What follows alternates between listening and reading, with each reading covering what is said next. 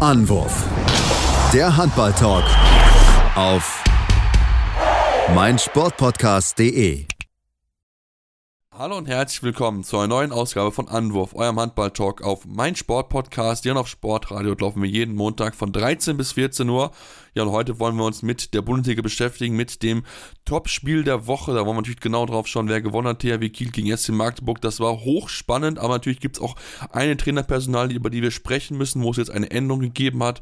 Und natürlich gibt es auch das Fazit zur Handball-EM der Frauen und ist jetzt auch fix, wer ja, Europameisterin geworden ist. Und es äh, ja, war ganz schön spannend im Finale. Wollen wir reden. Mein Name ist Sebastian Mütz, mein natürlich, wie gewohnt, hier also heute zum allerletzten Mal zusammen mit Tim Detmer. Hallo Tim. Hallo Sebastian. Ja, Tim, lass uns äh, wie gewohnt mit dem Männerhandball anfangen und uns mit dem äh, Wochenende beschäftigen. Ich habe schon gesagt, es gab einige interessante Duelle. Lass uns mal mit dem anfangen, was wir am Sonntag gesehen haben, also gestern. Ähm, ja, was soll man sagen, 25 zu 25, Flensburg gegen Melsung. Ähm, gerechtes Unentschieden, wie ich finde, auch wenn Melsung zwischendurch immer so ein bisschen vorne, äh, Flensburg ein bisschen vorne gewesen ist, aber so richtig absetzen konnten sie sich nicht. Ja, würde ich äh, absolut mitgehen. Ich glaube, das äh, hat gut zu diesem Spiel gepasst, das Ergebnis, auch zum Torhüter-Duell, was so ein bisschen das Spiel auch überragt hat. Äh, Nebojsa Simic wieder überragend mit 15 ähm, Paraden, Benjamin Buric auch 13 Paraden. Also ja, bei, bei Handball World wird äh, schon verglichen mit großen Duellen wie zum Beispiel Omayer gegen Anderson interessanter Vergleich auf jeden Fall. Ähm, es war, wie gesagt, es war ein sehr, sehr, sehr spannendes Duell zwischen den beiden Torhütern. Äh, Simic auch drei Paraden per, äh, im, beim sieben Meter. Also ähm, ja, wirklich sehr, sehr wichtig für, für sein Team. Und ähm, alles in allem, ja, bei Flensburg äh, Magnus Röth auch nicht dabei, neben Jim Gottfriedson ja sowieso. Das hat man dann schon gemerkt, dass äh, dann noch einer weniger äh, aktiv ist im Rückraum bei ihnen. Das, das hat man schon gesehen, dass sie da Probleme hatten.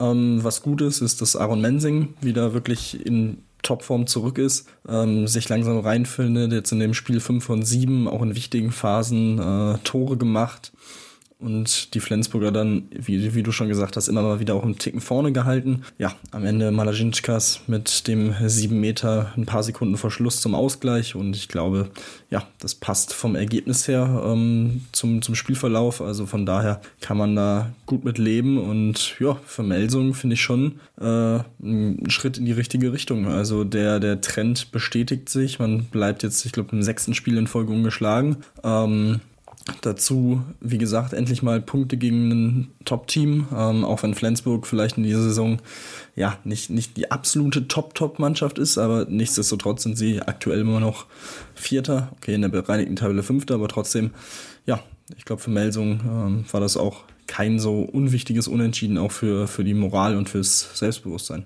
Ja, definitiv. Das war, das war ganz, ganz wichtig, dass sie mal ein Duell gegen die Mannschaft oben oder wieder einen Punkt geholt haben. Hatten ja gegen Berlin verloren, gegen Magdeburg verloren, gegen Hannover verloren, gegen den Nickerlöwen verloren, immerhin den Punkt geholt gehabt gegen Erlangen. Also von daher, das ist ja auch wichtig, dass du noch Punkte gegen die Mannschaften holst, die du dann ja oben als großen Gegner hast wo du natürlich auch gerne natürlich deine Position noch festigen möchtest. Jetzt haben natürlich noch THW Kiel dann noch auswärts als äh, großen Gegner jetzt noch vor der EM-Pause. Also von daher, ähm, ja, bei Magde, bei Melsung liegt es aktuell ein bisschen nach oben aus und da, ich hab auch, bin noch bei dir bei Flensburg. Also ich habe dann teilweise den Angriff gesehen und so mir gedacht, okay, also nicht so ganz irgendwie die, die SG Flensburg-Handewitt, also die, die relativ offensive Abwehr, die ja Meldung teilweise gespielt hat, hat man irgendwie so gar nicht zum Vorteil nutzen können. Fast kaum mal Einläufer, die mal dahinter hätten reinlaufen können, um dann wirklich mal diesen Raum zu nutzen. Also das war schon, ja, irgendwie noch nicht so ganz dieses äh, Flensburg, was man gewöhnt ist. Man sieht es aber auch so ein bisschen auch an der Punkteanzahl, jetzt schon acht Minuspunkte. Klar, man ist noch voll mit dem Kampf oben drin, das darf man nicht außer Acht lassen.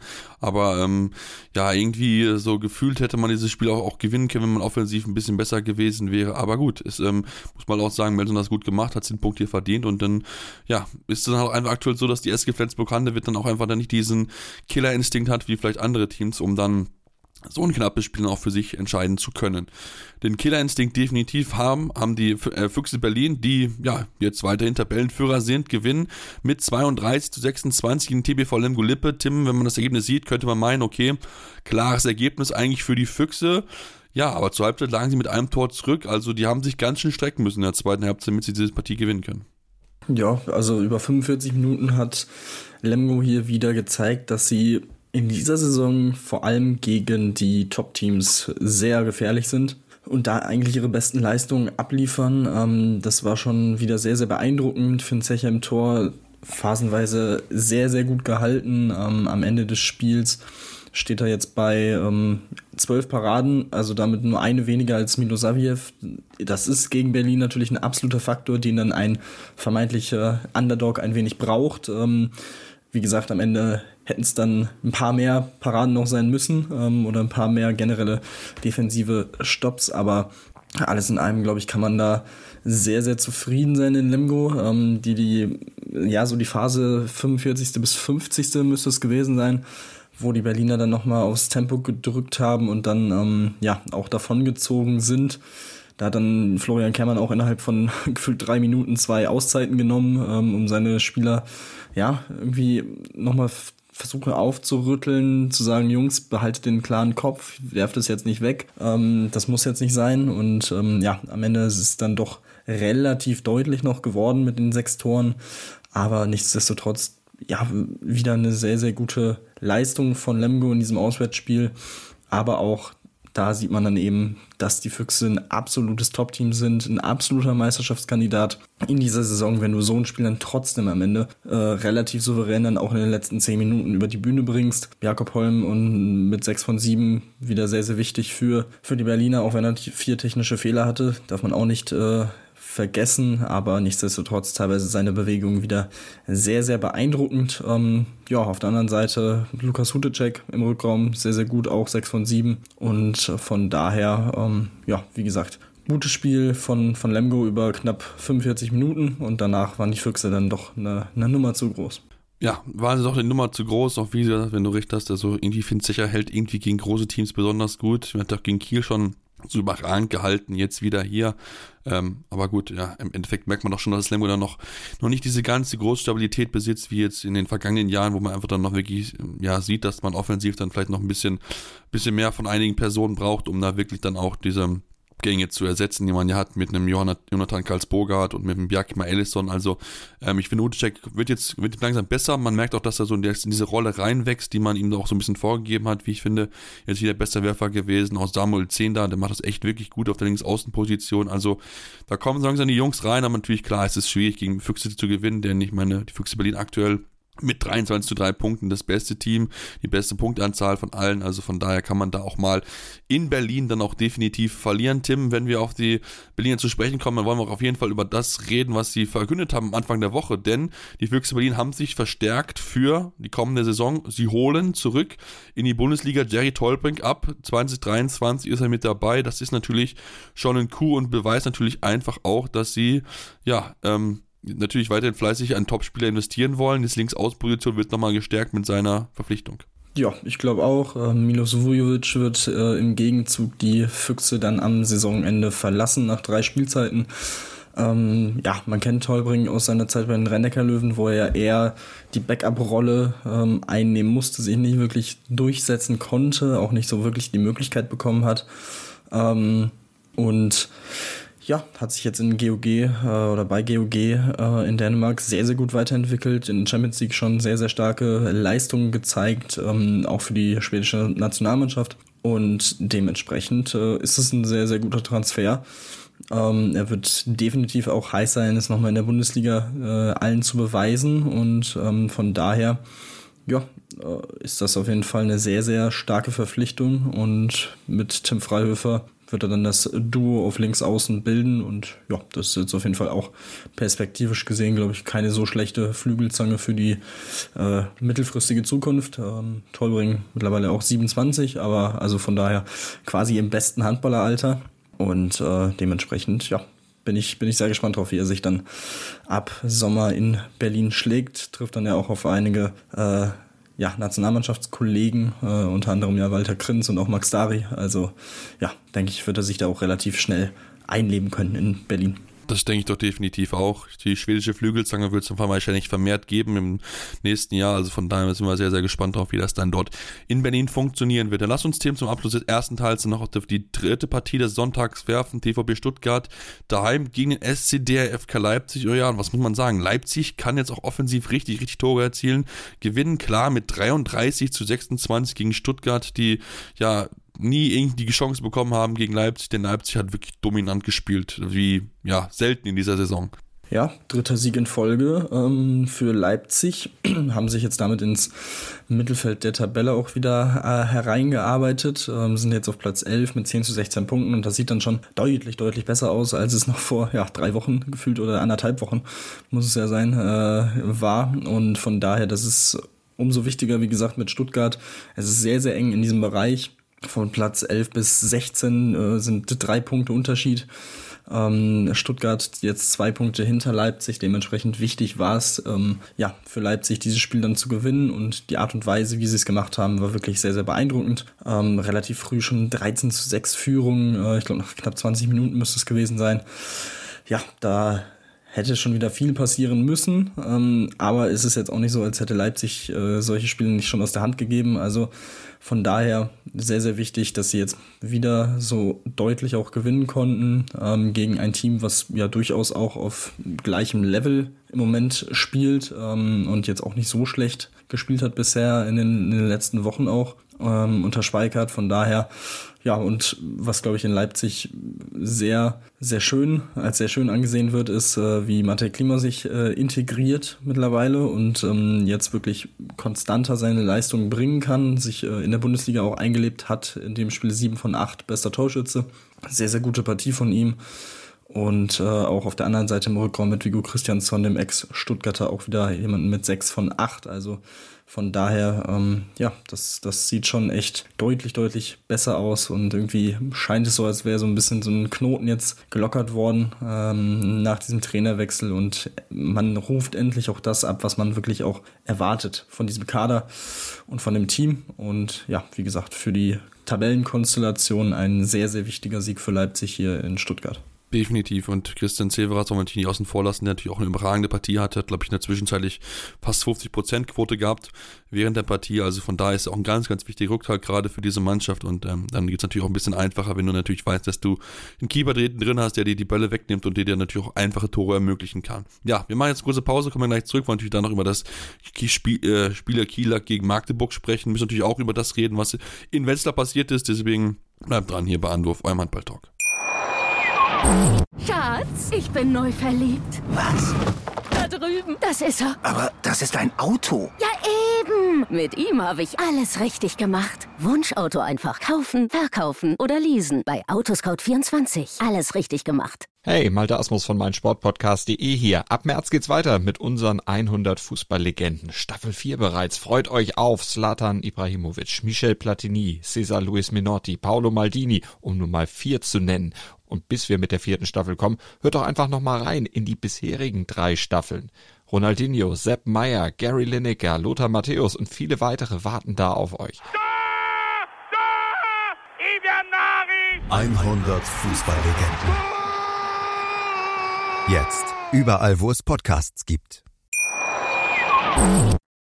Ja, und jetzt sind wir zurück und wollen natürlich über das sprechen, was wir noch am weiteren Wochenende gesehen haben, denn da waren noch einige, ja, sehr, sehr hochbrisante Partien mit dabei, sehr, sehr spannende Ergebnisse. Komischerweise gab es am Samstag vier Spiele, vier Auswärtssiege und äh, ja, eins mit einem Tunnelschied, eins mit zwei, eins mit drei und eins mit vier. Also schon sehr, sehr kurios auf jeden Fall, was dort passiert ist. Lass uns mit dem knappesten Spiel anfangen, Tim was eigentlich lange Zeit gar nicht danach aussah.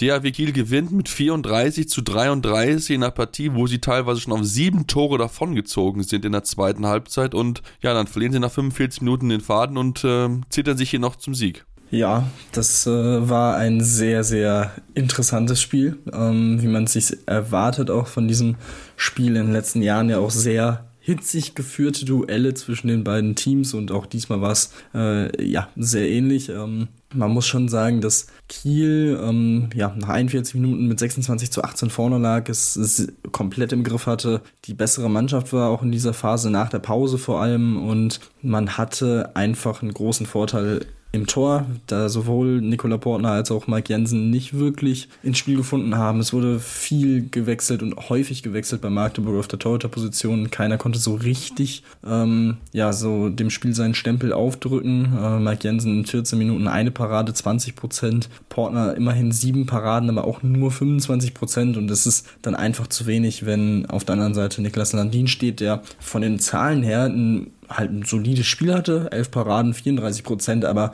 wieder Paraden dabei hatte, wo man sich wirklich fragt, wie, wie macht er das? Also da waren viele, viele Freie dabei von außen. Ähm, einer von außen war wirklich in Fußballtorhüter-Manier, wo er mit dem rechten Arm gegen Lukas Mertens auf links außen übergegriffen hat. Also das habe ich so auch eher selten gesehen bisher. Also es war wirklich. soll man gar nicht, glaube ja, ich. Ja. Also es war wirklich phänomenal, was er da wieder abgezogen hat und auch eben in wichtigen Phasen dann zum Schluss auch immer wieder, wieder ähm, ja, die Paraden hervorgeholt hat. Also das war schon echt sehr, sehr beeindruckend. Dazu Magdeburg überhaupt keine ähm, Option defensiv ähm, Erik Johansson einzudämmen. 8 von 10 am Ende, zwei Assists dazu noch, ähm, als er reingekommen ist. Sehr, sehr stark. Ähnliches gilt für Nikola Bielik mit 7 von 9, ähm, auch zwei Assists, der eine sehr, sehr gute Partie gemacht hat. Auch das äh, ja, Siegtor quasi dann ähm, geworfen hat mit links. Also auch das war äh, eine sehr interessante Szene. Und ähm, ja, für Magdeburg, das hat Bennett Wiegert nach dem Spiel auch herausgearbeitet, war das schon gut, dass man überhaupt noch die Chance hatte, in den letzten Minuten dieses Spiel vielleicht sogar noch zu gewinnen, zu drehen, ähm, diese Moral aufzuwenden und ähm, das, das muss man positiv anrechnen. Ähm, aber nichtsdestotrotz, ja, ist es dann schon auch ein bisschen bitter, wenn du gegen Kiel vor allem offensiv ähm, über lange Zeit des Spiels so kalt gestellt wirst. Also sie hatten da schon sehr, sehr viele Probleme, ähm, was natürlich auch wieder bedingt ist dadurch, wenn du eben keine Torhüterparaden bekommst, kannst du eben schwierig auch dieses Tempospiel ähm, aufziehen. Sie haben es über die schnelle Mitte auch immer wieder versucht. Das ging sehr, sehr viel hin und her. Ähm, aber ja, da, da fehlt natürlich dann schon eine Waffe über den Tempo-Gegenstoß und das hat ihnen dann über weite Strecken des Spiels dann auch ein bisschen den, den Zahn gezogen. Ja, das ist es nämlich. Also ich fand es auch so, also so natürlich, wir hatten ja auch schon mal am Anfang des, der Saison drüber gesprochen, dass so diese Offensive der Magdeburger jetzt noch nicht so ganz so stark ist, wie, wie man es vielleicht so sonst gewohnt ist. Ich bin auch dabei, irgendwie zu sagen, dass die, dass die Torhüter nicht so überragend sind bei Magdeburg. Also du hast immer mal wieder Spiele, wo du denkst, okay, jetzt haben die echt gut gehalten, aber sind doch immer wieder Dinger mit dabei, wo du denkst, okay, gut, das ist halt dann jetzt doch nicht so überragend. Also auch die Quoten über die Saison bisher, die sind beide unter 30 Prozent. Ähm, klar, natürlich, das ist nicht einfach, aber da erwarte ich zumindest, dass zumindest einer von den beiden sich so ein bisschen absetzt. Ich glaube, von Porten hätte man sich so ein bisschen mehr erwartet, dass er da vielleicht auch wirklich dann über die 30 Prozent Quote kommt, aber aktuell liegt er bei 27,43 über die Saison gesehen. Also da, da ist für mich auch definitiv noch Luft nach oben. Ähm, natürlich aber umso überragender, dass Magdeburg sich da zurückkämpft. Das zeigt aber auch einfach, glaube ich, dass die Kieler so ein bisschen einfach noch nicht diese Sicherheit haben, über 60 Minuten ihr Tempo zu gehen, dass da einfach, dass ist diese Konstanz einfach im Spiel nicht mit dabei ist. Denn wie gesagt, das sah 45 Minuten sehr, sehr gut aus. Man führte deutlich und dann darfst du noch nicht mal diese Partie so spannend machen. Denn auch wenn äh, ja Philipp hier danach der Partie gesagt hat bei der ARD, ja, er ist stolz und baff, was er den Mannschaft gezeigt hat, 45 Minuten lang. Ja, muss natürlich aber auch baff sein, was dann die letzten 15 Minuten passiert ist. Denn wie gesagt, so eine Partie darfst du nicht so, nicht so einfach dann hergeben, wo du dann wieder zu viele einfache Fehler machst, die offensiv offensiv dann wieder unglaublich schwer tust auf einmal auch defensiv nicht mehr diese Stabilität besitzt. Also äh, man hat doch in beiden, bei beiden Seiten so ein bisschen gesehen, warum sie so ein bisschen aktuelle Sorgen haben, dass sie nicht mal die ganze diese konstante Leistung einfach hinbekommen. Deswegen halt die Füchse Berlin aktuell so ein bisschen der Tabellenführer sind, die Mannschaft, die vorne weggeht, weil einfach sie das halt eher hinbekommen, obwohl Matthias Gitzel nicht dabei ist, dass sie halt konstant über 60 Minuten oder zumindest deutlicher konstanter dann agieren können und dann halt diese Punkte dann auch so mitnehmen können. Tim, ja, dann äh, lass uns, wenn wir beim THW Kiel sind, ähm, natürlich dann auch äh, ja so ein bisschen dann noch weiter schauen auf die anderen Partien, ähm, die dort stattgefunden haben. Und zwar gab es ja noch das Partie, Partie Erlangen gegen Rhein-Neckar-Löwen, eine weitere Partie, die ja sehr, sehr spannend gewesen ist. Also beide Mannschaften sind ja auch oben in der Tabelle mit dabei. Und auch das war eine knappe Partie. Am Ende gewinnen die Rhein-Neckar-Löwen dank eines Schlussspurts in der zweiten Halbzeit mit 33 zu 30 und vor allen Dingen dank eines überragenden Torhüters.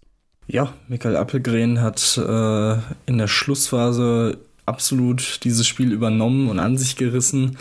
Am Ende acht Paraden, 42% Quote, auch da wieder teils glockenfreie Bälle weggenommen und ja, das war schon sehr, sehr stark und ein Faktor dafür, dass die Löwen den zwei Tore Halbzeitrückstand noch drehen konnten am Ende. Ähm, auch hier zeigt sich einfach, wie gefestigt die Löwen mittlerweile sind. Ähm, dass sie bei diesem schweren Auswärtsspiel beim HCR lang, der ja auch, wie gesagt, in den letzten Wochen ähm, häufiger gegen Top-Teams ran musste und ähm, ja, eigentlich immer relativ nah dran war. Ähm, okay, gegen Kiel noch mit sieben verloren, aber alles in allem trotzdem gut Paroli bieten konnten ihren Gegnern. Ähm, ja, und bisher ja wirklich eine sehr, sehr gute Saison spielen. Ähm, dass sie da diese Spiele dann am Ende noch drehen, ist schon wirklich sehr, sehr stark. Und ähm, ja, also das ist unfassbar wichtig gewesen, dass Appelgren dann äh, reinkam und äh, diese Leistung gezeigt hat. Äh, Juri Knorr auch wieder sehr, sehr gutes Spiel, äh, gut die Fäden gezogen einige ähm, ja wirklich sehr, sehr schöne Pässe auch gespielt, sieben Tore gemacht, acht Assists, also auch hier sehr, sehr gute Leistung von ihm mal wieder. Ähm, scheint echt sich jetzt in dieser Rolle auch als ähm, erster Spielmacher äh, hereingefunden zu haben und auch das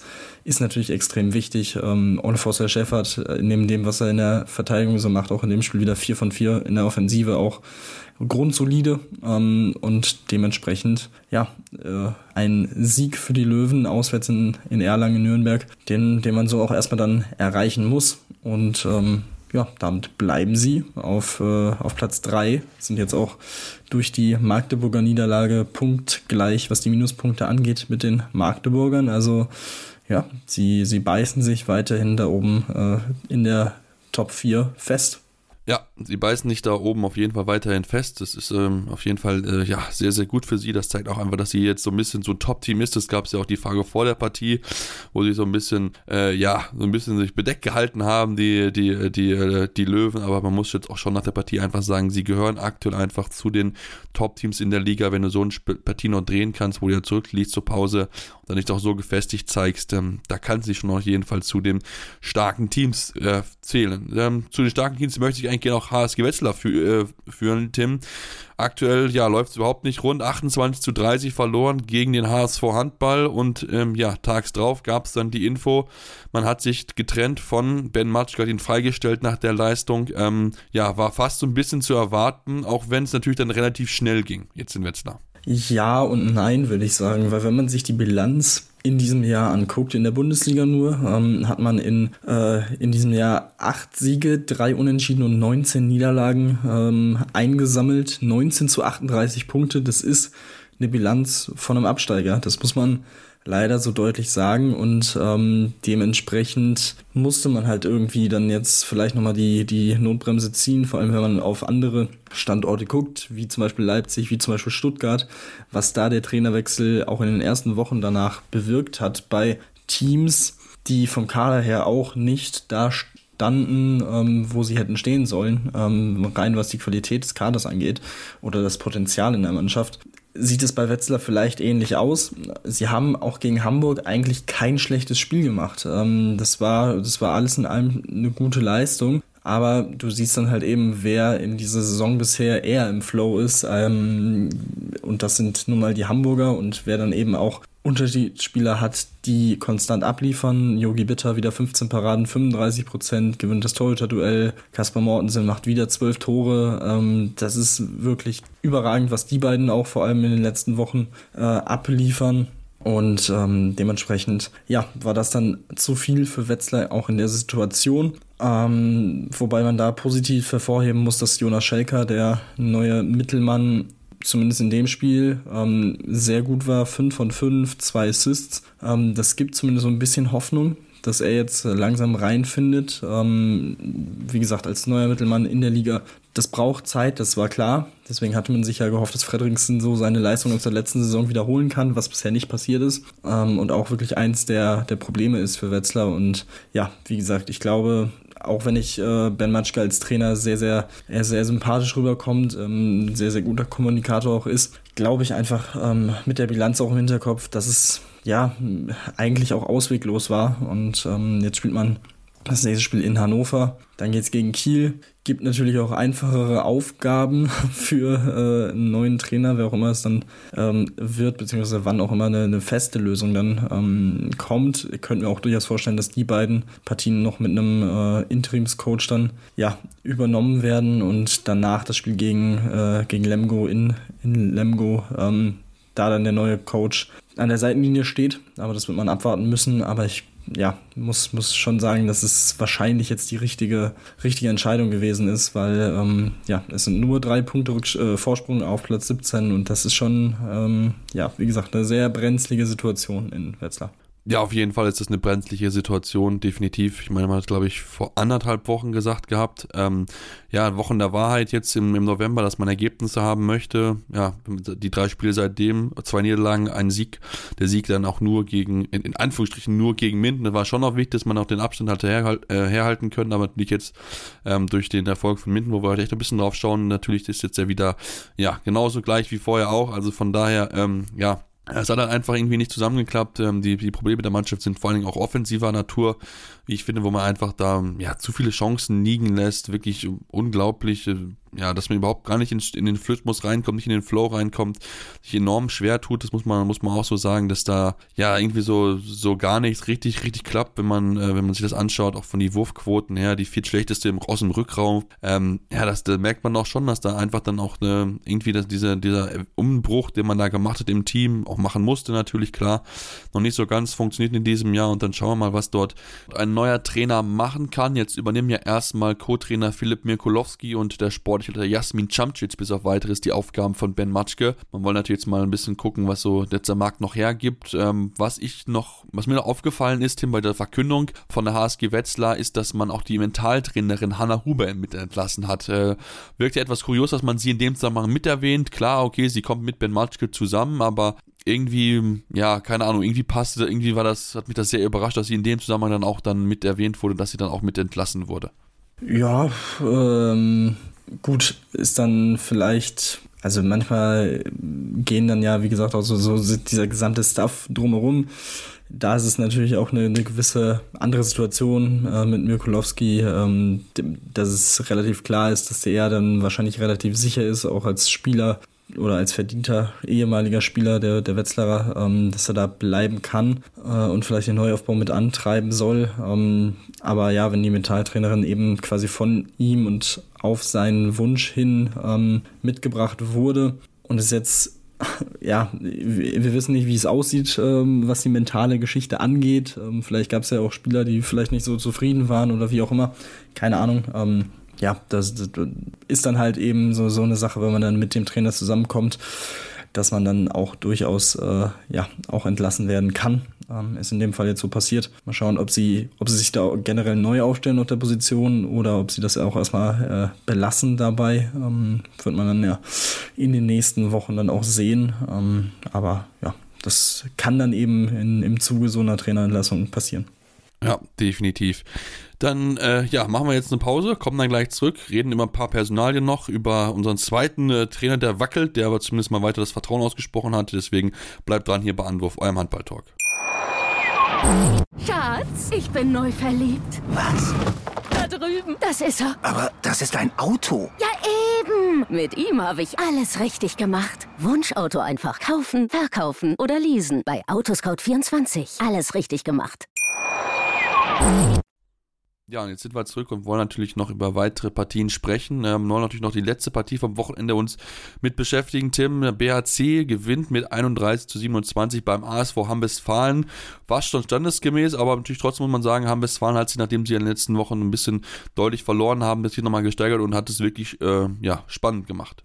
Ja, ähm, der BHC konnte sich nach 20 Minuten erstmal so ein bisschen absetzen, kurz vor der Pause dann auch einen äh, drei Tore Vorsprung herausarbeiten zum 17 zu 14. Und ja, von da an war es eigentlich ganz, ganz gut. Ähm, Hamm konnte nach der Pause nochmal, ja, zumindest das Ding verkürzen auf ein Tor, ähm, aber relativ schnell und relativ sicher trat dann der BHC wieder auf, konnte sich auf fünf Tore absetzen. Also dementsprechend war der BHC eigentlich über die gesamte zweite Halbzeit und wie gesagt auch zum Ende der ersten Halbzeit dann schon vorne. Ähm, dementsprechend auch verdient dieser Auswärtserfolg auch sehr sehr souverän, trotz eben dieser, dieser Phasen, wo es ein bisschen zerfahrener war, äh, dass man nicht komplett den Kopf verloren hat. Ähm, dementsprechend eine, eine, gute Leistung vom, vom BHC, auch hier wichtige Punkte, die sich jetzt auch wieder in Richtung äh, Mittelfeld bewegen mit neun Punkten, jetzt Zwölfter sind, ein Punkt hinter Leipzig und ähm, dementsprechend, wie gesagt, ja, ein, guter Sieg für, für den BHC, ähm, der als nächstes auf Göppingen trifft, also auch da wichtige Punkte zu vergeben sind, um sich da ein bisschen abzusetzen, auch unten. Ähm, die beiden treffen, trennen zwar vier Plätze, aber eben auch nur zwei Punkte, ähm, zwei Pluspunkte. Also von daher, ja, das dürfte auch ein sehr, sehr interessantes Duell werden. Und für Hamm natürlich wieder ein bisschen bitter, dass man eben diese Phasen, wo man dran war, nicht nochmal irgendwie nutzen konnte, um, um das Spiel komplett offen zu gestalten. Aber ähm, gut, so, so ist es nun mal. Müssen weiter warten. Jetzt geht's äh, am Donnerstag nach Minden. Auch das ist dann eigentlich schon so ein Spiel, was man gewinnen muss um ähm, realistisch nochmal ranzukommen, äh, weil sonst sind es schon mal vier Punkte auf Minden. Das wäre dann schon eine ordentliche äh, Hypothek, das muss man auch ganz klar so sagen. Und äh, von daher gilt es jetzt auf jeden Fall in dem Spiel dann abzuliefern. Genau, da gilt es auf jeden Fall abzuliefern, denn ähm, das gilt aber natürlich für die andere Mannschaft, für die Frisch auf Göpping. Denn sie haben am Donnerstag ja verloren gehabt mit 26 zu 29 gegen die GWD Minden und da dachte man schon, okay, gut, das war es jetzt wahrscheinlich für Harten Meyerhofer, denn eine Niederlage daheim gegen eine Mannschaft unten drinne sieht natürlich nicht sonderlich gut aus, aber man hat sich entschieden, erstmal weiterzumachen, denn ähm, Tofele, der Geschäftsführer, hat es gesagt, die Chemie zwischen Mannschaft und Trainer stimmt. Ähm, zumal die Mannschaft sich auch ausdrücklich dafür eine weitere Zusammenarbeit ausgesprochen hat. Natürlich trotzdem, Tim, äh, klar, natürlich ist es schön, dass sich die Mannschaft dafür ausspricht, aber ähm, weitere Niederlagen kann man sich auch nicht erlauben. Der Abstand ist nur drei Punkte zwischen ihnen und Minden. Das ist natürlich kein großer Abstand ähm, und von daher ähm, wird er nicht viele weitere Chancen bekommen, um den Bock noch umzustoßen. Ja, ähm, muss man halt auch so nehmen, wie es ist. Also wenn die Mannschaft diesen Wunsch äußert, dann ist es natürlich auch schwierig, dagegen vorzugehen. Dann kann es auch eben, ja, wenn du dann trotzdem den Trainer rauswirfst und, und wechselst, dann kann es eben trotzdem komplett in die Hose gehen. Deswegen, ja, ist es, glaube ich, eine schwierige Situation für die Entscheidungsträger. Ähm, aber dann muss die Mannschaft jetzt auch liefern. Also das ist, wie du schon sagst, ist schön und gut, wenn sie hinter, der, hinter dem Trainer stehen. Auf der Platte hat man es bisher zu selten gesehen in dieser Saison. Und wie gesagt, das nächste Spiel beim BHC extrem wichtig. Ein Team, das ähnlich ähm, schwankend bisher durch die Liga geht, ähm, vielleicht manchmal ein bisschen doch ein bisschen besser spielt, als es die Ergebnisse gezeigt haben, vom zu Beginn der Saison. Aber jetzt auch nicht so gefestigt wirkt, dass man sagt, gegen die äh, muss man verlieren. Also von daher ähm, ja, wäre das sehr, sehr wichtig, da zu punkten. Und dann geht es eben direkt danach die Woche äh, am 1. Dezember gegen den HSV Hamburg. Ähm, auch das ist kein einfaches Spiel. Ähm, das Göppingen aber trotzdem, ähm, ja, wie gesagt, Göppingen muss anfangen zu punkten. Also es sind nur drei Punkte. Ähm, Vorsprung auf Minden. Minden spielt jetzt gegen Hamm. Das heißt, die Wahrscheinlichkeit, dass Minden die nächsten Punkte einsammelt, ist jetzt nicht so klein. Ähm, ohne, ohne Hamda jetzt äh, nahe treten zu wollen, auch danach das Spiel für Minden in Stuttgart, würde ich jetzt nicht komplett ausschließen, dass sie da vielleicht was holen, wenn sie jetzt so ein bisschen auch dadurch ja, das Selbstbewusstsein stärken können, ähm, sich langsam auch finden. Wie gesagt, mit den Verstärkungen, die sie getätigt haben, Pelivan, Awansu äh, unter anderem. Ähm, ja, wie gesagt, also das, deswegen ist da auch wieder Minden dazu, wie gesagt, Frank Carstens muss man alles zutrauen, vor allem nach der letzten Saison. Das hat die, äh, hat die letzte Saison bewiesen. Minden darf man niemals unterschätzen und abschreiben. Dementsprechend äh, gilt es für Göppingen in den nächsten Tagen und Wochen endlich mal das Punkten anzufangen und zwar konstant. Und ja, da ist dann auf jeden Fall die Mannschaft gefordert. Ähm, jetzt geht es ja auch erstmal in der European League weiter, wo man ja bisher gut aufgetreten ist zum Spitzenspiel gegen Montpellier, die bisher auch beide Spiele gewinnen konnten ähm, am morgigen Dienstagabend um 2045. Ähm, das ja an sich, Göppingen gegen Montpellier, klingt auf jeden Fall auf dem Papier sehr, sehr interessant. So wie Göppingen gegen Benfica aufgetreten ist, kann man durchaus ein gutes Spiel erwarten, aber ja, irgendwie ist es so ein bisschen haben sie so zwei Gesichter. Erstmal so das Bundesliga-Gesicht und dieses European League-Gesicht bisher. Und das ist so ein bisschen, bisschen schwierig, ähm, das dann abzustellen. Wie gesagt, es sind harte Wochen auch. Also man hat jetzt das Spiel gegen, gegen in Montpellier, dann fünf Tage später beim BHC, zwei Tage später gegen Presshoff und dann auch wieder nur drei Tage später äh, gegen, gegen Hamburg. Also das sind natürlich auch sehr, sehr anstrengende Wochen mit der Europapokalbelastung, die vielleicht es auch dann verhindern, so einen gewissen ähm, Lauf aufzubauen, weil man eben nicht so die Frische hat. Aber ja, da, da muss man erstmal, erstmal abwarten, wie, wie das jetzt so läuft.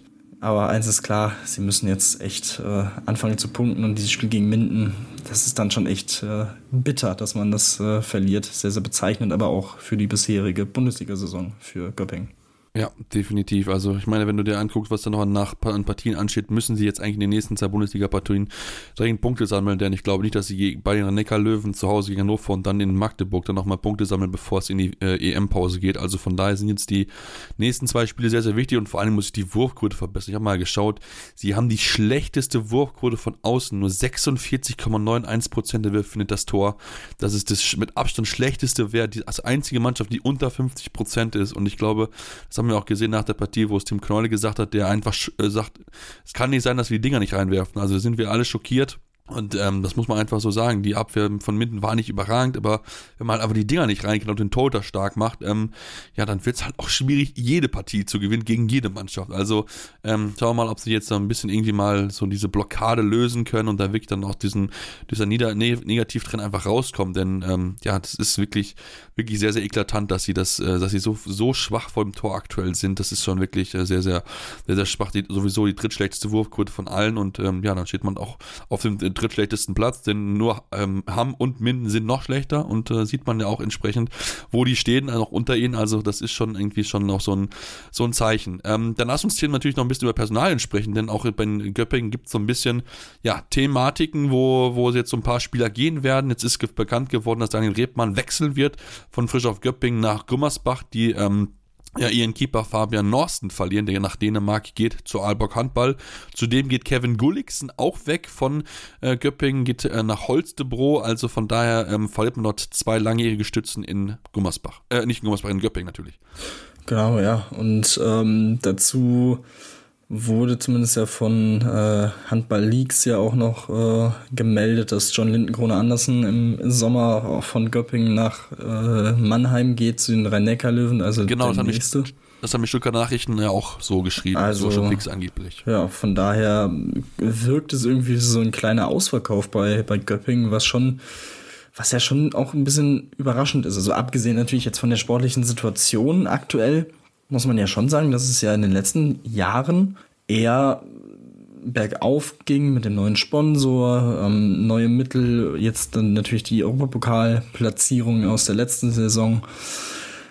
Und ja, das ist schon eine, eine interessante Entwicklung, ähm, die es gilt weiter zu verfolgen. Und ja, das ist definitiv interessant. Gulliksen in dieser Saison auch, glaube ich, von Verletzungen ein bisschen ausgebremst, von der Quote her jetzt nicht wirklich überragend. Ähm, von daher stand jetzt, würde man sagen, vielleicht gar keine so, gar kein so schlimmer Verlust, aber ich glaube schon, dass er das Potenzial weiterhin hat und die Qualität weiterhin hat, ein sehr, sehr guter Bundesliga-Außen zu sein. Ähm, das hat er über Jahre eigentlich bewiesen, auch äh, schon zuvor in Minden. Dementsprechend glaube ich schon, dass es auch wehtun kann, je nachdem, wer ihn ersetzen soll. Und ähm, dementsprechend, ja, äh, interessante, interessante Tage und Wochen in, in Göpping, die Weichen für die Zukunft werden ja, interessant gestellt. Ähm, vor allem natürlich Daniel Redmann als absolute Identifikationsfigur, als, als jemand, der aus dem äh, aus der Region kommt, ähm, schon immer gefühlt für Göpping spielt, Top-Leistung bringt, auch in der aktuellen Situation ein wichtiger Rückhalt ist fürs Team, ist natürlich sehr, sehr bitter. Ein absoluter Coup für, für Gummersbach. Also grandiose Verpflichtung, muss man, muss man echt sagen. Glückwunsch dazu. Ein sehr, sehr guter Torhüter, den sie da bekommen. Ähm, wahrscheinlich auch nochmal einen Ticken konstanter als Norsten. Also von daher auf der Position für mich in, auf den ersten Blick auch ein Upgrade ähm, zur kommenden Saison. Also von daher ja, das ist dann schon echt äh, ziemlich bezeichnend für, für Göppingen und zeigt irgendwie auch so ein bisschen, dass vielleicht die Vorzeichen eher sind, dass man sich jetzt wieder zurückentwickelt zu einem äh, Mittelfeldteam und dann erstmal gucken muss, äh, dass man sich wieder neu, äh, neu aufbaut. Und ja, das ist schon, wie gesagt, mit den Investitionen, mit dem Sponsor aus den letzten Jahren ein bisschen eine verwunderliche Entwicklung, finde ich. Bin ich, bin ich auch definitiv bei dir. Also ich finde auch gerade deine Rippmann, ich meine, der ist immer so ein bisschen im so, äh, ja, ein bisschen im, im, zumindest in der Diskussion der Nationalmannschaft hat er auch gesagt, dass er dort weiter, weiter in dem Gesichtfeld bleiben will. Wurde auch ein bisschen spekuliert, ob es nicht vielleicht sogar der THW Kiel wird, aber da wird es wahrscheinlich wohl eher so, dass es dann äh, Appelgren überbrückt bis 2024, wo dann Benjamin Buric aus Lenzburg kommen soll. Und äh, das ist dann natürlich dann auch, also wenn das wirklich Kiel werden soll, wäre es natürlich überragend, aber ich glaube nicht, dass man sich äh, da doch dann Rebmann holt. Ich glaube, da fehlt ihm noch so ein bisschen dazu, um dann wirklich bei einem ganz, ganz großen Verein mit dabei zu sein. Ähm, als Nachfolger für Rebmann hat die Stuttgarter Zeitung äh, Sergej Fernandes von Benfica Lissabon und auch Malte Semic von Minden in, in, äh, in den Raum geworfen. Natürlich Semic wäre natürlich eine, wirklich eine gute Verpflichtung, weil er auch wirklich einer der ja, wichtigen Eckpfeiler von den Mindenern ist und natürlich eine überragende Leistung gezeigt hat in der letzten Saison und in diesem Jahr wieder Top-Leistung gezeigt hat. Also von daher würde man sich da auf jeden Fall noch einen guten Torhüter, einen gestandenen Torhüter holen, der dann mit Sicherheit auch diese Lücke durchaus füllen könnte. Aber ja, es ist schon ein bisschen verwunderlich auf jeden Fall, ähm, wie das dort da weitergeht bei ähm, den Göppingern. Dann lass uns ähm, über Vertragsverlängerung sprechen, denn die Magdeburger haben mit Philipp Weber und auch mit Daniel Peterson verlängert. Ähm, beide Spieler sind nochmal ähm, ja, noch ein bisschen länger mit dabei. Peterson bis 2026 und bei Philipp Weber ist es dann sogar bis 2028. Also, ähm, ja, dem, die richtige Entscheidung wahrscheinlich auch, wenn natürlich Philipp Weber nur in Anführungsstrichen, also jetzt nicht diese Starting-Rolle bekommt, aber trotzdem ist er ein wichtiger Rotationsspieler für die Magdeburger, der dort eine wichtige Rolle einnimmt. Ja, absolut. Er kommt ja auch ähm, aus der Jugendabteilung. Aus der Region, genau. Ähm, des, des SCM hat da 2010 seine ersten Spiele auch im Herrenbereich gemacht, bevor er dann nach Leipzig gegangen ist. Ähm, jetzt zurückgekommen, fühlt sich scheinbar sehr, sehr wohl. Ähm, absolut verständlich, wenn man sich die, erfolgreich, äh, die, die sportlichen Erfolge auch anguckt in der letzten Saison. Ähm, ja, alles in allem, wie gesagt, vor allem auf der Halbposition, finde ich, ähm, macht er es auch gut. Ist eine sehr, sehr gute Option ähm, für, die, für die Magdeburger und ich, ja, absolut verständlich, ähm, wird, glaube ich, auch dort sehr, sehr ähm, hoch angesehen und sehr geschätzt. Ähm, Daniel Pettersson ähnlich auf der, auf der Rechtsaußenposition eine, eine sehr, ja, eine Konstante einfach auf der Position. Ähm, alles in allem bringt er seine Leistung, hat, glaube ich, mit, mit Hornke auch einen sehr, sehr guten Partner da auf der Seite, die, die sich gut ergänzen und wo man eigentlich sicher sein kann, dass einer von beiden eigentlich immer einen ordentlichen Tag abliefert ähm, und gute Leistung bringt auch mittlerweile seit 2016 ähm, in Magdeburg. Also auch da ähm, hat er sich, würde er sich sehr, sehr wohl fühlen, äh, sonst wird er nicht verlängern und wird dann, wenn er den Vertrag erfüllt, zehn Jahre in Magdeburg äh, ja, bleiben. Das ist dann schon, schon sehr, sehr, sehr, sehr stark. Und dementsprechend hat er auch gesagt, ähm, ja, seine Freundin und er fühlen sich sehr wohl. Deswegen musste man nicht lange überlegen und ich glaube, das spricht dann auch auf jeden Fall für den Verein natürlich, wenn, wenn die beiden Spieler jetzt auch so lange äh, verlängern. Und von daher, ja, für, für beide Seiten oder für, für alle drei Seiten, für Verein und die beiden Spieler, glaube ich, eine absolut äh, verständliche Situation und äh, Entscheidung. Definitiv, macht da definitiv viel Sinn. Die auch die Hannover Burgdorf haben ja mit Jonathan Edwardsson verlängert bis mindestens 2025 und zudem hat man auch noch mit Sven Sören Christoffersen und Eike Gorsen den Geschäftsführung äh, verlängert, beziehungsweise sportlichen Leiter bis, 20, bis mindestens 2025 auch nochmal. Also von daher die äh, Hannoveraner, ja, aber auch noch natürlich an ihrer, dass sie die, den Erfolg der aktuellen Saison natürlich möglichst weiter ausbauen können und auch in dieser Woche soll dann wohl auch eine Vertragsverlängerung bei Christian Prokop stattfinden. Schauen wir mal drauf, wie lange auch das Datum sein wird und wie lange sie dann wirklich dabei bleiben werden. Denn wie gesagt, bis mindestens 2025, das kann alles Mögliche heißen. Das kann bis 26 heißen, bis 27, bis 28. Aber man zeigt auf jeden Fall, dass die Hannoveraner dann mit ihren wichtigen Säulen auf jeden Fall verlängern wollen. Und ich meine auch Sven und Christophersen macht ja auch wirklich sehr gute Arbeit, ähnlich wie es auch Edwards als wirklich gute Verpflichtung erpuppt, entpuppt hat. Also von daher, in Hannover baut man weiter an der Zukunft. Wir machen jetzt kurze Pause, kommen dann gleich zurück und dann wollen wir natürlich dann auf die Handball-EM der Frauen schauen schauen, denn dort war das Finalwochenende. Wir wollen natürlich mit den, uns mit dem Meister beschäftigen, auch natürlich aufs All-Star-Team werden. Deswegen bleibt dran hier bei Anwurf, eurem Handball-Talk. Schatz, ich bin neu verliebt. Was? Da drüben. Das ist er. Aber das ist ein Auto. Ja, eben. Mit ihm habe ich alles richtig gemacht. Wunschauto einfach kaufen, verkaufen oder leasen. Bei Autoscout24. Alles richtig gemacht. Wie baut man eine harmonische Beziehung zu seinem Hund auf? Puh, gar nicht so leicht. Und deshalb frage ich nach, wie es anderen Hundeeltern gelingt, beziehungsweise wie die daran arbeiten. Bei Iswas Dog reden wir dann drüber. Alle 14 Tage neu mit mir, Malte Asmus und unserer Expertin für eine harmonische Mensch-Hund-Beziehung, Melanie Lippisch. Iswas Dog mit Malte Asmus. überall, wo es Podcasts gibt. Ja, und jetzt sind wir zurück und zum letzten Mal in dieser Sendung, in diesem Podcast, äh, mit dem Duo Sebastian Müller und Tim Detmer wollen wir uns mit der Handball-EM der Frauen beschäftigen. Tim, in einer, ja, einem Finalwochenende, was durchaus, ja, durchaus spannend gewesen ist. Ähm, am Ende kann man schon sagen, ist fast langweilig, wer Europameisterin geworden ist, denn Norwegen gewinnt mit 27 zu 25 gegen Dänemark, aber, was wir nicht außer Acht lassen dürfen, die mussten sich ganz schön strecken, die Norwegerinnen, lagen zurück teilweise mit drei Toren und sahen nicht danach aus, als ob diese Partie nochmal drehen könnten, aber Nora Mörk regelt halt. Das äh, kann man auf jeden Fall so sagen. Vor allem in der ersten Halbzeit hat sie Norwegen quasi mal Alleingang in diesem Spiel gehalten mit sieben von sieben zur Pause ähm, bei zwölf norwegischen Toren generell. Also das war schon sehr, sehr beeindruckend, was sie da wieder abgeliefert hat. Extrem sicher. Ich glaube, hat im gesamten Turnier nur einen sieben Meter verworfen. Auch das ist eine absolut kranke Quote. Ähm, und ja, entscheidend war dann die, die Phase zwischen Minute 44 und 52. Ähm, Dänemark ging in diese Phase mit einer Vier-Tore-Führung rein, hat dann acht Minuten keinen Treffer erzielt offensiv so ein bisschen den Kopf verloren. Ähm, ja, das war, das war, das, das darf dir dann gegen ein Team wie Norwegen nicht passieren. Ähm, dann kam der Ausgleich und von da an war es klar, wenn, wenn Norwegen hier nochmal ja, wenn du Norwegen nochmal ranbringst und sie merken, okay, hier geht doch noch was, hier, wir können das Ding doch noch gewinnen, dann machen sie es auch. Und in der entscheidenden Phase dann zwei wichtige Tore von Henny Reistadt, die bis dahin kein gutes Spiel geliefert, abgeliefert hat. Ähm, hatte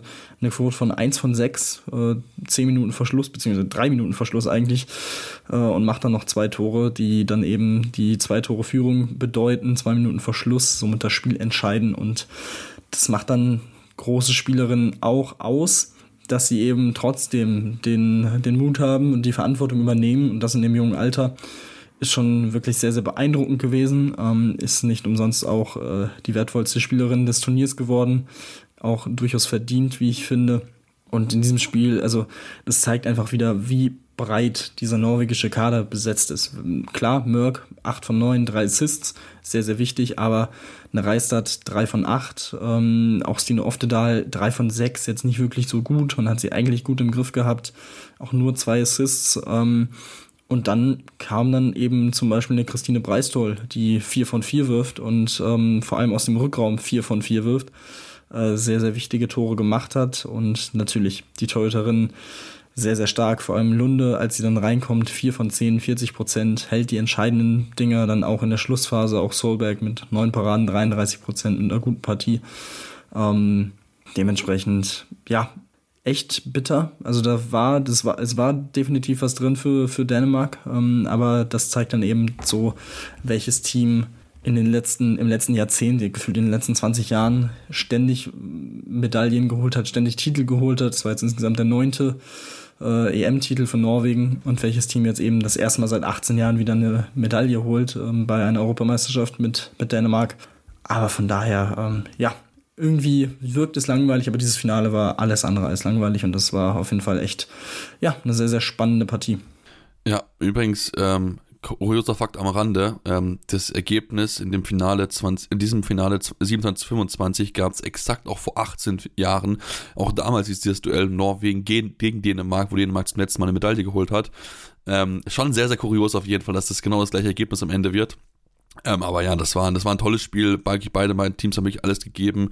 Dänemark hat sich wirklich, ich hatte wirklich das Gefühl, dass sie es wirklich wieder machen werden, nachdem sie sich ja wirklich schwer reingekommen sind, aber sich wirklich gefangen haben, wirklich tolle Partien gezeigt haben, auch das erste Spiel ja in der Hauptrunde gewonnen haben mit 31 zu 29, aber ja, am Ende ist dann halt einfach Norwegen dann noch einfach so abgezockt und dann äh, lassen die einfach nicht aus der Ruhe bringen, sondern machen dann wirklich dann in den entscheidenden Phasen die wichtigen Aktionen, haben die Paraden, haben die Torwürfe vorne, die, die, die dann auch das Tor finden. Also von daher kann man nur den Hut vorziehen von dieser ja wirklich sehr, sehr starken Leistung der Norwegerin, die sich mal wieder zum, äh, ja, zum Titel gekrönt haben, Titel verteidigt was sie aktuell im europäischen im Welthandball sind, das ist schon wirklich so dominant, das ist schon, das sucht ihr wirklich seines Gleichen, das muss man nicht ganz, ganz klar so sagen.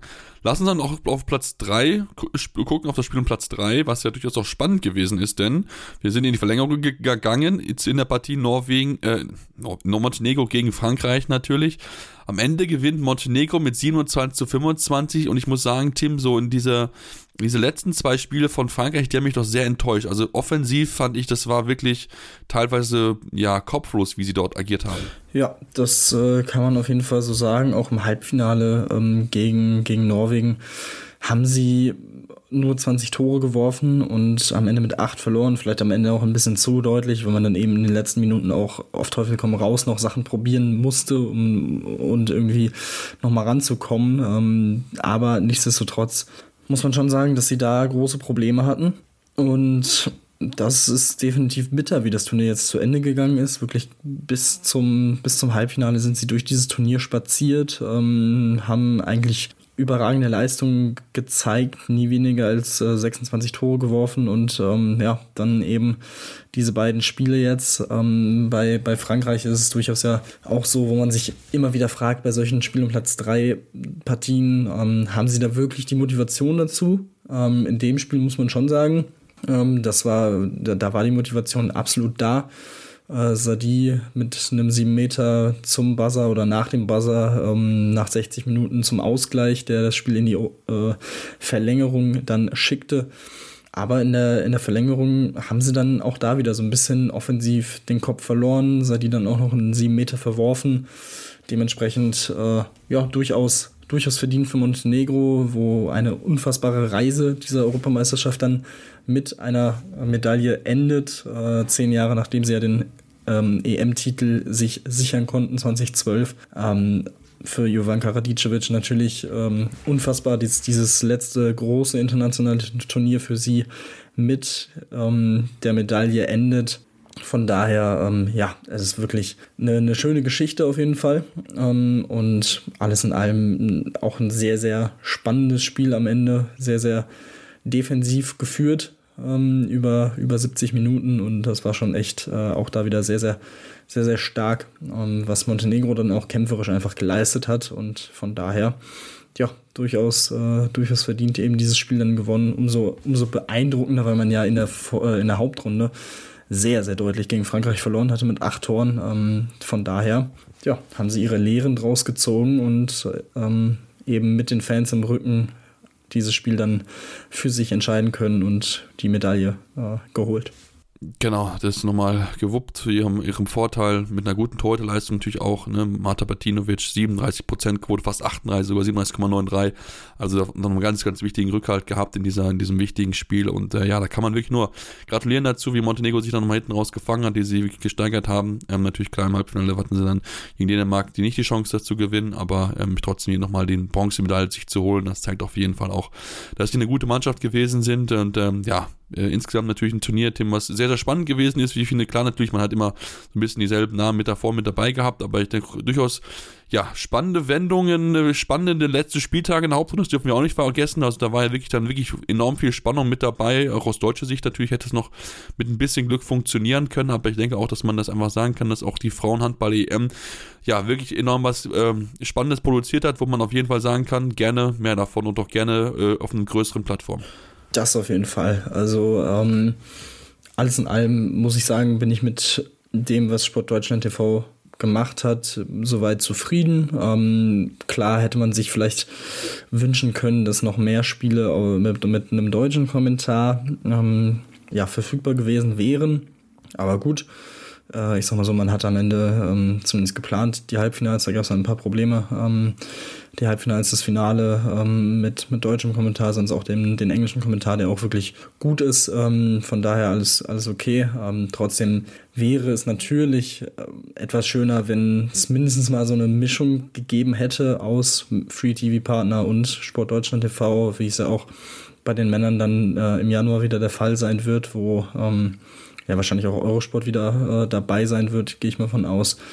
Ähm, und auch natürlich dann die, die öffentlich-rechtlichen. Ähm, ja, muss man mal schauen, muss die deutsche Mannschaft dann aber auch in den nächsten Jahren eben mit Erfolgen dafür sorgen, dass man nicht drumherum kommt, sie ins Free TV zu bringen. Ähm, es ist ein Markt, der vor allem eben für die Sportarten neben dem Fußball sehr, sehr umkämpft ist, ähm, vor allem was die, äh, was den Frauensport natürlich angeht, äh, wo es eben schwierig ist, Sendeplätze zu bekommen. Das ist jetzt aber auch kein neues Thema. Ähm, muss man vielleicht beim Verband vielleicht noch ein bisschen schauen, dass man da irgendwie darauf einwirken kann, inwiefern auch immer das möglich ist. Aber ähm, ja, dementsprechend, wie gesagt, ähm, gut, dass man generell alles sehen kann. Aber ähm, wie gesagt, ein bisschen Free-TV-Präsenz tut äh, jeder Sportart gut. Das ist, glaube ich, auch klar. Definitiv. Ähm, das tut auf jeden Fall jeder Sportart gut. Mal schauen wir mal, vielleicht, wie es dort in der Zukunft weitergeht. Ähm, ich weiß gar nicht, wie lange die Rechte noch bei Sport Deutschland TV liegen. Ähm, aber vielleicht legt ja dann der neue Streaming-Partner da nochmal was dazu. Und dann gibt es ja vielleicht wirklich dann noch die Möglichkeit, dass man da vielleicht auch dann mehr Partien im Free TV dann auch auf jeden Fall sieht. War natürlich nicht unerwähnt lassen, dass äh, Heini Reisert, du hast schon erwähnt, Tim, äh, zu MVP geworden ist. Ähm, Beste Torschütze in Königin ist Nora Mörk geworden mit 50 Buden. Lina Gazels natürlich sehr erfreulich auf Platz 4 mit 44 Toren, also nur knapp dahinter. Wenn man überlegt, dass die Damen, die vor ihnen stehen, alle acht äh, zwei Spiele mehr gemacht haben als sie, ist das schon wirklich eine sehr, sehr starke Leistung von ihr. Also von daher hätte da mit einem weiteren Partie vielleicht sogar die, die ja, Torschützenkönigin werden können. Leider natürlich für sie nicht die Nominierung bekommen für das All-Star-Team. Dort hat Istine Oftedal den Platz weggenommen auf Rückraum Mitte. Ähm, insgesamt aber natürlich sehr sehr bunt gemischt, auch eine Ungarin mit dabei, Katrin Kluiber auf Rückraum rechts, ähm, Christian Jago auf Rückraum links aus Rumänien und natürlich auch natürlich zwei Dänen mit Emma Fries auf links außen und Katrin Heindal als beste Abwehrspielerin des Turniers. Also da wirklich äh, ja sehr spannend, wie das sehr auch bunt gemischt ist, dieses äh, ja, Final oder diese, dieses All-Star-Team, wie es so schön heißt. Und dann, Tim, ja, dann ähm, sind wir jetzt, muss ich jetzt zum sagen, zum letzten Mal. Tschüss, denn das ist heute deine letzte Sendung bei Anwurf und ähm, ja, ist natürlich sehr schade. Ich bin ein bisschen traurig, ein bisschen wehmütig die ganze Woche über gewesen, dass ich jetzt wusste, dass es heute das letzte Mal ist, wo wir zusammen aufnehmen. Aber ich weiß, die Handballwelt ist klein, da sehen wir uns mit Sicherheit nochmal wieder. Davon, davon gehe ich auch aus. Ähm, alles andere würde mich überraschen. Von daher so, so mich groß auch. ist die, die Handballwelt ja jetzt nicht. Ähm, vor allem auch was die, die Medienlandschaft so angeht ich glaube, äh, da wird man sich nochmal über den Weg laufen. Äh, die, die Kommunikationsmöglichkeiten bestehen ja auch. Ähm, von daher, äh, ja, nichtsdestotrotz natürlich dreieinhalb Jahre, auf jeden Fall eine, eine lange Zeit, die, die jetzt zu Ende geht. Ähm, auf jeden Fall erstmal natürlich Dank an dich für, die, für die Möglichkeit damals. dass wir, dass wir gesagt haben, komm, wir machen das einfach mal, schauen wir mal, wie, ob das funktioniert. Ich würde sagen, äh, hat jetzt nicht so schlecht äh, geklappt. Von daher, ähm, ja, das war, das war auf jeden Fall eine, eine, sehr prägende, prägende Zeit.